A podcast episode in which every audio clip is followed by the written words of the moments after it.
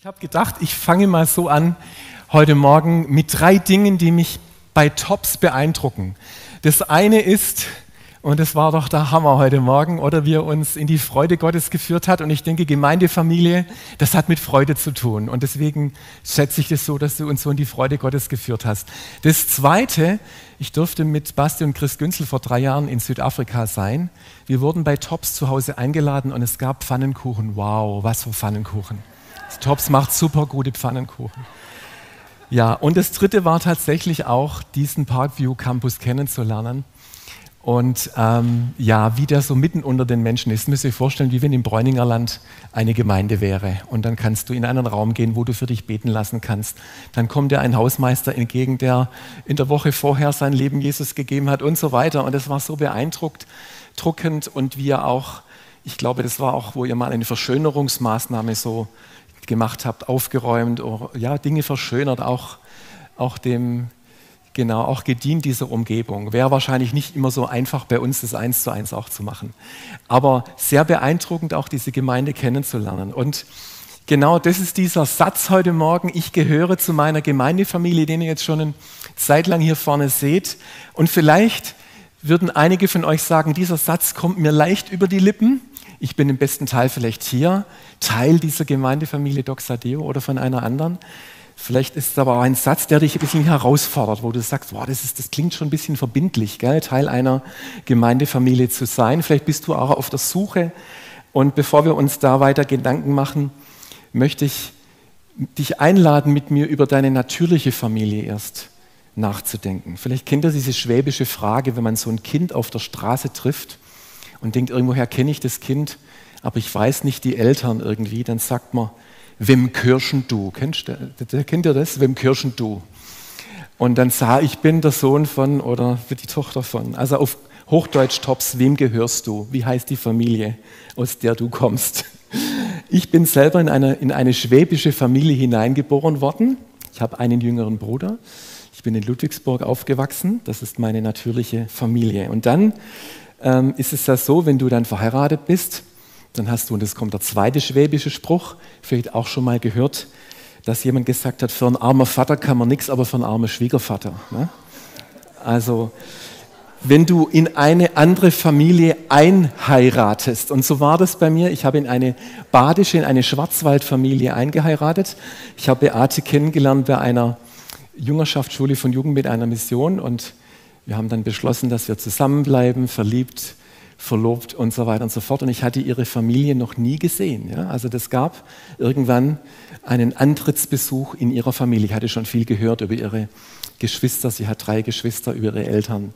Und dass sie alle innerhalb oder die meisten von ihnen innerhalb von zwei Jahren ihr Leben Jesus gegeben haben. Also totaler Hammer. Ich war total neugierig und fuhr dann in den Schwarzwald um ihre Familie kennenzulernen. Es war der Antrittsbesuch und ich war, ich war aufgeregt, müsst ihr euch vorstellen. Du warst noch nie dort und jetzt lernst du deine künftige Schwiegerfamilie kennen. Ähm, du heiratest quasi dort ein. Es gab mal eine Fernsehserie in den 80er Jahren, die hieß Ich heirate eine Familie. Vielleicht habt ihr das schon mal gehört. Also auf jeden Fall, Bea machte die Tür auf und ich dachte, ja, das ist komisch, wo ist denn die Familie? Ich sehe gar niemand. Und dann führte sie mich ins Wohnzimmer und dann stand ihre Familie in einem Halbkreis da mit Sektgläsern in der Hand. Und sie sangen das Lied, wir haben uns so auf dich gefreut. Und ich dachte, wow, oh. Und mir sind die Tränen gekommen bei diesem Willkommen. Das war meine erste Begegnung mit meiner Schwiegerfamilie. Also von daher, es gibt gute und vielleicht weniger gute Erfahrungen mit eurer natürlichen Familie. Es gibt gute und weniger gute Erfahrungen mit eurer Schwiegerfamilie. Und heute wollen wir uns auf dieser Grundlage mit der Gemeindefamilie beschäftigen. Ich bin Teil von meiner Gemeindefamilie. Und da möchte ich mit euch in drei Bibelstellen reingehen, die ich sehr zentral finde und die das Herz von Jesus ausdrücken, was es mit dieser Familie auf sich hat. Und das erste ist Lukas 8, Vers 19 bis 21 in der neuen Genfer Übersetzung. Da lesen wir, Einmal kamen Jesu Mutter und seine Brüder und wollten ihn sprechen. Doch wegen der Menschenmenge konnten sie nicht bis zu ihm durchkommen. Man teilte ihm mit, deine Mutter und deine Brüder stehen vor dem Haus und möchten dich sehen. Doch Jesus erwiderte, meine Mutter und meine Brüder sind alle, die das Wort Gottes hören und danach handeln. Das klingt, wenn man das jetzt so liest, ein bisschen abweisend. Gell? Also der hat so erstmal seine Familie gar nicht an sich rangelassen, aber er hat, ich glaube, Jesus war es wichtig, diese neue Familie vorzustellen, von der er spricht, diese neue Familie, die aus Menschen besteht, die Jesus als Herrn ihres Lebens aufgenommen haben in ihrem Herzen und ihm nachfolgen. Und wir wissen ja, und das finde ich klasse, Jesus hat ja die natürliche Familie von Jesus, seine Mutter, seine Brüder, sein Vater starb ja relativ bald, Josef, waren ja dann auch Teil der neuen Familie in der Urgemeinde. Sie waren dann ganz aktiver Teil. In Markus 10, 29 bis 30 sagt Jesus seinen Jüngern, und das ist auch so eine schöne Follow-Bibelstelle, ich sage euch, jeder, der um meinetwillen und um des Evangeliums willen Haus, Brüder, Schwestern, Mutter, Vater, Kinder oder Äcker zurücklässt, bekommt alles, und jetzt hört gut zu, hundertfach wieder. Jetzt in dieser Zeit Häuser, Brüder, Schwestern, Mütter, Kinder, Äcker, wenn auch unter Verfolgungen und in der kommenden Welt das ewige Leben. Ich habe mich ganz kurz gefragt in der Aufzählung, fehlt dann bei diesen hundertfachen Erstattungen, fehlt der Vater oder fehlen die Väter? Und ich könnte mir vorstellen, vielleicht war das ganz wichtig, dass Jesus das immer seinem Vater im Himmel vorbehalten hat. Könnte eine Erklärung sein, warum jetzt hier der Vater fehlt. Jesus spricht wieder über diese neue Familie. Und ich denke, das kann eben, Nachfolge kann auch bedeuten, Schritte zu gehen und Dinge loszulassen, wie Häuser, wie Äcker, wie vielleicht bestimmte Beziehungen oder auch Erwartungen, die andere Menschen an unser Leben haben. Und in dieser Nachfolge Jesus, Jesus nachzufolgen. Und dann sagt er, hundertfach bekommt ihr diese neue Familie, diesen Segen dieser neuen Familie zurück. Geistliche Väter und Mütter, Schwestern und Brüder, geistliche Söhne und Töchter. Jesus spricht von seiner neuen Familie. Und ich glaube, das ist ganz wichtig, dass wir an diesen Bibelstellen sehen, dass Jesus sagt, wenn wir ihn als Herrn und Retter unseres Lebens annehmen, unser Leben anvertraut haben, heißt es nicht nur individuell ein neues Leben in ihm zu bekommen, sondern wir sind hineingeboren in diese neue Familie. Und noch eine dritte Bibelstelle nach der Pfingstpredigt von Petrus. Pfingstereignis, ihr könnt euch daran erinnern, wir hatten das erst vor kurzem. Dann hat, Jesus, dann hat Petrus eine längere Predigt gehabt. Und dann haben die Leute gefragt, was sollen wir denn jetzt tun? Kennt ihr solche Predigten, die eigentlich ganz toll waren, aber die Frage ist, was sollen wir jetzt machen?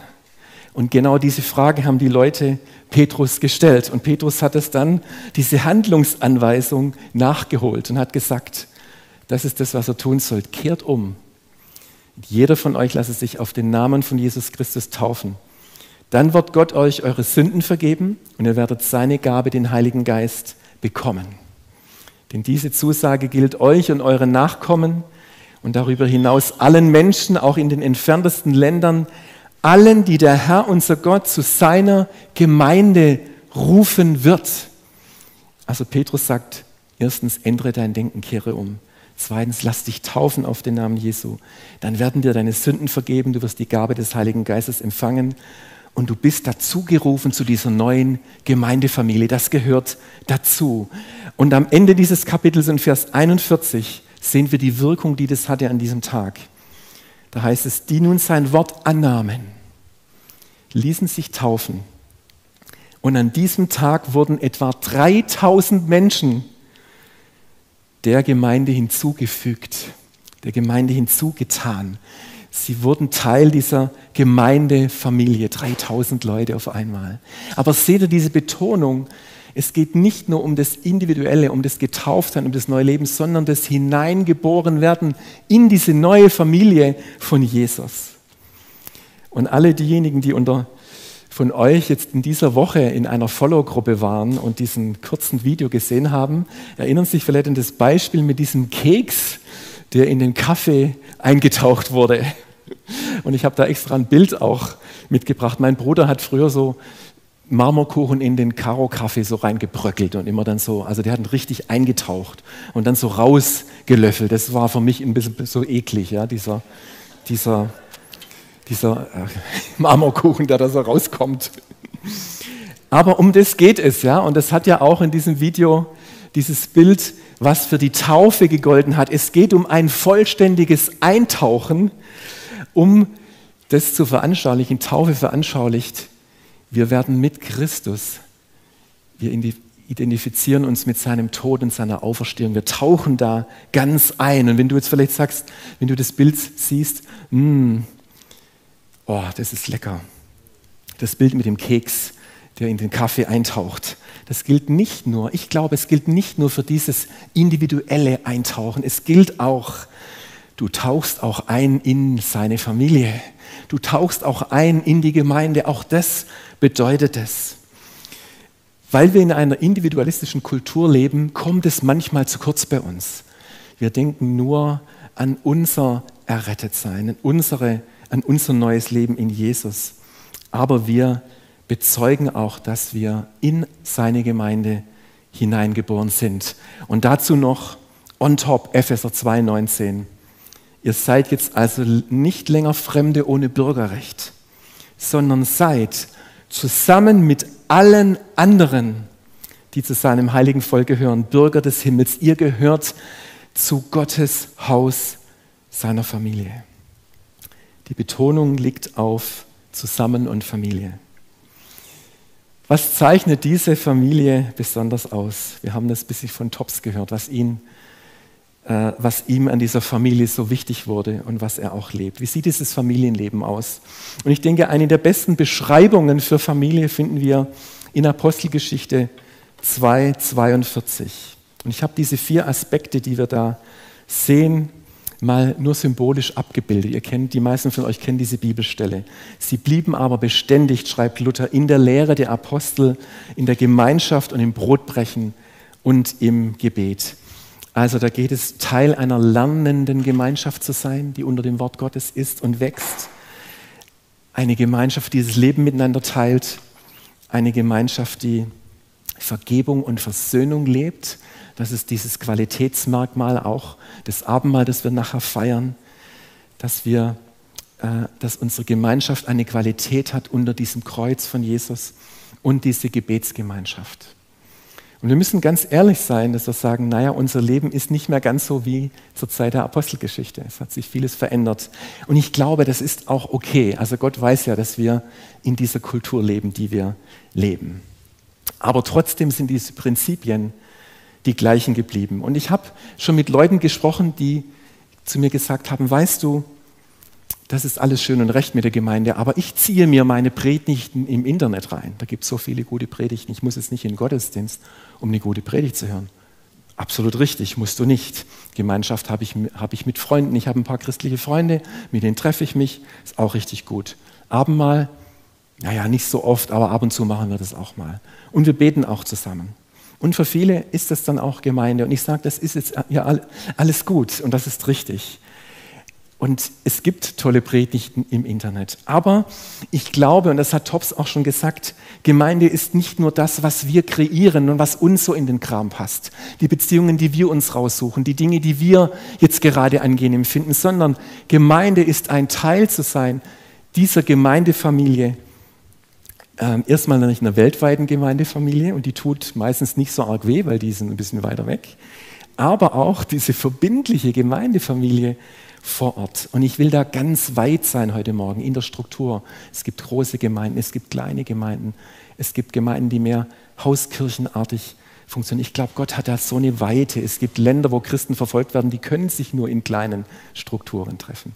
Da hat Gott, glaube ich, ein ganz großes Herz. Aber diese vier Dinge, die ihr hier seht, diese Qualität, die ist ganz wichtig. Gemeinde ist ein Modell dafür, dass diese vier Zutaten, Lehre der Apostel, Gemeinschaft, Abendmahl, Gebet, dass die in einer verbindlichen Art und Weise gelebt werden. Gemeinde ist der Ort, wo wir in unserer Verschiedenheit Gott anbeten, wo auch Leute da sind, die wir uns nicht rausgesucht hätten, die uns vielleicht auch herausfordern, es ist ein Wachstumsort für unsere Persönlichkeit. Wir können unsere Gaben in der Gemeinde entdecken. Gemeinde ist ein Ort, wo wir lernen können, andere höher zu achten als uns selbst. Wo wir lernen können, zu vergeben und zu versöhnen. Das ist auch das, was Jesus uns im Abendmahl lehrt. Er hat gesagt, komm bitte nicht zum Abendmahl, wenn du nicht mit deinem Bruder oder deiner Schwester versöhnt bist. Das hat alles mit Gemeinde, mit dieser Beziehungsfamilie zu tun. Und ich möchte nochmal diese Frage dir stellen.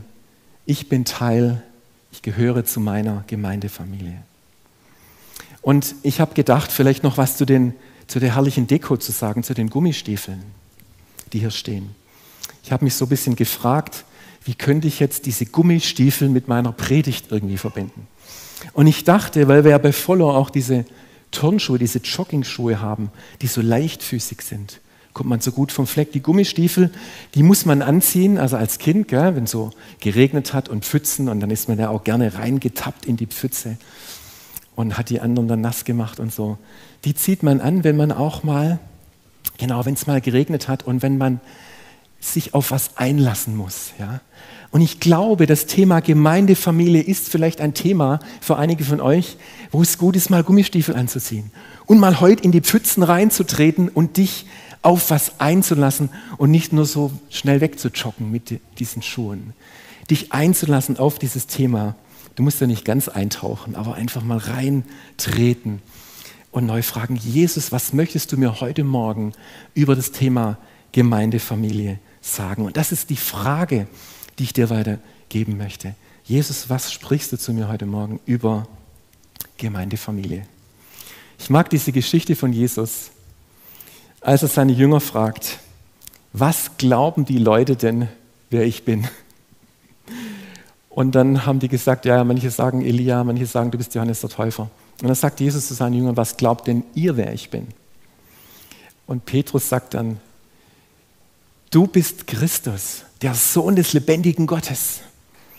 Und dann sagt ja Jesus zu Petrus, Petrus, das hat dir jetzt nicht Fleisch und Blut offenbart, das hat dir mein Vater im Himmel offenbart. Und jetzt sage ich dir auch, wer du bist. Du bist Petrus, du bist Kephas, du bist der Fels, auf dem ich meine Gemeinde bauen möchte. Wow, was für ein Wort, was für eine Erkenntnis. Und ich nehme da zwei Dinge raus, zwei Wahrheiten. Gott baut Gemeindefamilie auf Menschen. Es geht nicht um Organisation und Strukturen, die helfen uns nur dabei. Aber Gemeinde ist immer auf Menschen gebaut.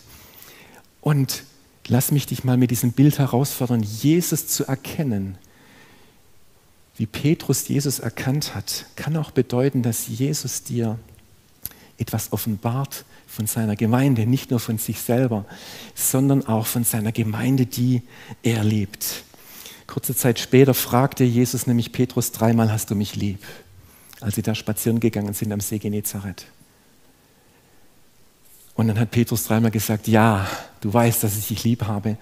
Und Jesus hat mit einer Leidenschaft zu Petrus gesagt, dann bitte ich dich, weide meine Schafe, kümmere dich um meine Gemeindefamilie, denn auf, die, auf diesen Felsen habe ich, äh, möchte ich diese Gemeinde bauen. Setze ich dafür ein, dass meine Gemeindefamilie auf einem festen Fundament steht. Es ist nun schon einige Monate her, als ich mal einen Abend hatte, da war Bea nicht da und es war so ein Mond, so ein Vollmond. Und ich habe so gedacht, ich gehe noch mal aufs Feld raus und gehe spazieren. Und ich habe dann gemerkt, irgendwie ist eine gute Zeit, die ich auch mit Jesus hatte. Ich habe begonnen zu beten, eine gute Zeit mit Jesus zu verbringen. Und es war so, das kennt ihr vielleicht auch, wenn du so Vollmond hast. Früher als Förster habe ich gesagt, heute könnte man gute Wildschweine jagen, gell? wenn man dann so viel sieht und so weiter. Ah, lassen wir das Thema Wildschweine wieder weg. Also auf jeden Fall auf dem Feld, wo ich gelaufen bin, da war es durch den Vollmond so hell, du hättest Zeitung lesen können. Ja, so hell war das. Und es war ein so schöner Anblick der Natur. Und dann war es mir auf einmal, wie wenn Jesus zu mir sagt, so eine Frage hat. Und die hat mich wirklich getroffen. Weißt du, wie lieb ich meine Gemeinde habe? Und ich dachte dann, wow, weiß ich das wirklich? Wie lieb ich meine Gemeinde habe. Und es war so in dieser Stimme von Jesus eine so tiefe Leidenschaft es war etwas Zärtliches drin in dieser Stimme. Und ich dachte, ja, kein Wunder, wir sind ja die Braut von ihm. Gell? Er ist ja der Bräutigam und wir sind die Braut. Ist doch klar, dass Jesus voller Leidenschaft und voller Zärtlichkeit ist. Aber das hat mit mir was gemacht, als Jesus mich das gefragt hat. Neu aufmerksam zu werden, wie wichtig für Jesus seine Gemeinde ist, die ihn in dieser Welt repräsentiert. Ist es nicht herrlich? Und ich möchte euch bitten, dass ihr schon kommt als Lobpreisteam, Tops. Und möchte auch überleiten in eine Zeit, wo wir das Abendmahl miteinander feiern. Und ich möchte euch heute Morgen einladen, dass wir das als Gemeindefamilie heute Morgen machen. Genauso wie ich gesagt habe, lasst uns Taufe nicht nur so verstehen, dass wir individuell ein neues Leben in Jesus haben, dass Jesus mit uns gestorben und auferstanden ist, sondern dass wir Teil der Familie geworden sind. So ist das Abendmahl zutiefst ein Gemeinschaftsmahl. Und in der Kirchengeschichte haben wir manchmal auch ein Mahl gemacht, wo dann alle so ein bisschen dagestanden sind. Und es war dann, ist das so, ist ja auch gut, das ist ja auch ein heiliges Sakrament, das Abendmahl. Aber vielleicht seid ihr auch so aufgewachsen wie ich, man hat dann beim Abendmahl eigentlich nur das für sich gemacht. Ja? Man hat nicht gesprochen. Und ich glaube, Jesus hat diesen Familienaspekt dem Abendmahl auch gegeben, dass wir das gemeinsam machen. Und ich möchte dir heute Morgen noch nochmal sagen, Jesus hat sein Leben nicht nur für dich persönlich gegeben. Aufgepasst für die Männer, eine herrliche Stelle, Epheser 5, 25. Ihr Männer liebt eure Frauen, so wie Jesus die Gemeinde geliebt hat für die er sich selbst aus Liebe hingegeben hat. Jesus hat sich für seine Gemeinde hingegeben. Ich möchte dich einladen, heute Morgen dein Herz zu öffnen und zu sagen, Jesus, darf ich dich bitten, neu über deine Gemeinde zu mir zu sprechen, deine Leidenschaft mit mir zu teilen, die du für deine Gemeinde hast. Und Vielleicht mich noch mal daran erinnern an diese Pfingstpredigt von Petrus, die er gehalten hat in Apostelgeschichte 2. Und dann haben die Leute gesagt, was sollen wir denn jetzt machen? Und vielleicht sagst du jetzt nach dieser Predigt, was soll ich denn jetzt machen? Und ich möchte die Worte von Petrus, die er verwendet hat, die möchte ich auch dir sagen. Frag Jesus mal, wo darf Jesus dein Denken über seine Gemeinde erneuern und verändern?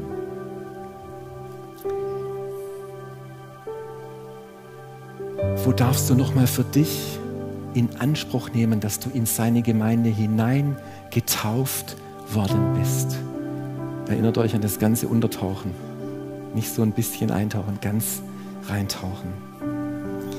Und im vollen Bewusstsein dessen, dass Gemeinde Jesu auch ein Ort sein kann, an dem Dinge passieren, die nicht so gut sind, an dem Verletzungen passieren können. Die habe ich auch schon erlebt. Ich habe als, als junger Leiter erlebt, ich so begonnen, Verantwortung zu, zu übernehmen. Ich habe erlebt, wie ich verletzt worden bin in, ja, in der Gemeinde. Und ich habe wirklich dieses Thema erleben müssen, was es bedeutet, zu vergeben und zu versöhnen. Und es war so im Nachhinein, dass ich gedacht habe, Jesus lässt uns aus der Nummer nicht raus. Manchmal müssen wir sowas auch erleben.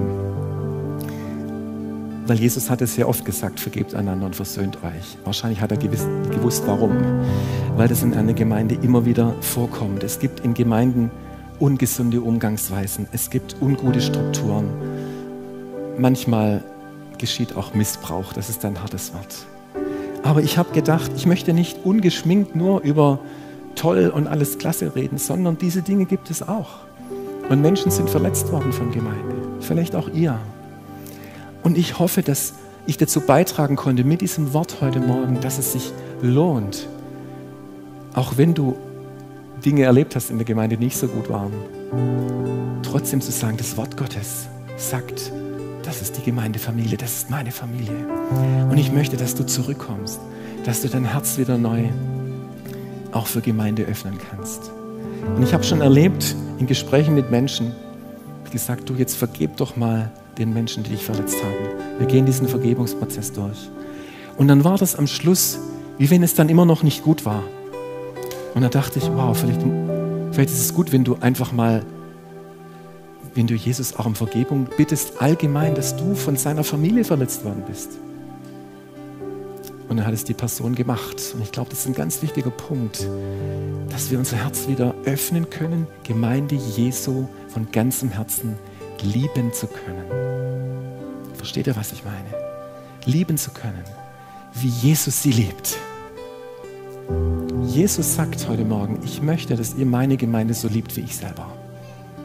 Wow, was heißt denn das? Das ist ganz schön anspruchsvoll. Aber eigentlich, es darf auch etwas Selbstverständliches sein, dass wir das aus dem Glauben heraus tun, dass wir uns neu einlassen können, dass wir sagen, Jesus, gerne wollen wir unser Denken verändern lassen von dir. Gerne wollen wir Schritte gehen mit unseren Gummistiefeln in die Pfütze rein und uns da neu drauf einlassen. Und ich möchte dich einladen, wenn es für dich heute Morgen dran ist, wenn wir jetzt das Abendmahl feiern, vielleicht auch das als ganz bewussten Schritt zu tun. Ich möchte gleich die Einsetzungsworte fürs Abendmahl sprechen und euch dann einladen zu kommen an diese beiden Tische.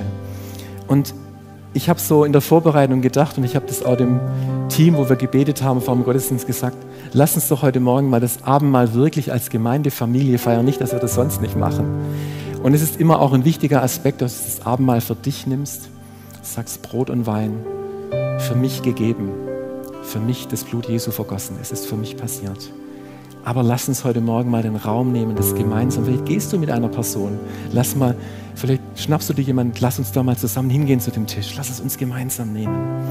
Oder wenn du das Abendmahl genommen hast, dann ist hier Freiraum, nochmal zu jemandem zu gehen. Und du sagst vielleicht, boah, ich habe vielleicht eine Ermutigung, ich habe irgendein ermutigendes Wort für jemand anders. Lass uns nicht für uns bleiben mit dem Abendmahl. Lass es uns teilen. Lasst uns Lasst uns das in Bewegung machen heute Morgen. Ganz viel Freiheit uns zu bewegen und den Geschmack von Gemeindefamilie zu bekommen. Jesus, ich lade dich jetzt ein, durch deinen Heiligen Geist unter uns zu wirken. Und darf ich dich bitten, Jesus, heute Morgen deine Liebe für deine Gemeinde mit uns zu teilen. Wie du es mit mir an diesem Abend gemacht hast. Zu sehen, wie schön ist deine Gemeinde. Wie, wie sehr liebst du sie wie sehr ist es diese Braut ohne Flecken und Runzeln, die du anschaust und die du liebst und wo wir manchmal dieses Bild nicht mehr so vor Augen haben. Wir sehen vielleicht manchmal nur das Runzelige und das nicht so Gute. Jesus, bitte, schenke uns die Augen deines Geistes, deine Gemeinde zu sehen. Heile unsere Herzen, wo das notwendig ist. Und führe uns neu in eine Freiheit, mit Freude Teil deiner Gemeindefamilie zu sein. Und wenn wir da in einem Prozess sind, dann lade ich dich ein, Jesus, in jedes Herz zu kommen und da zu wirken. Und dass du diese Herzen neu mit Freude auch füllst für deine Gemeindefamilie.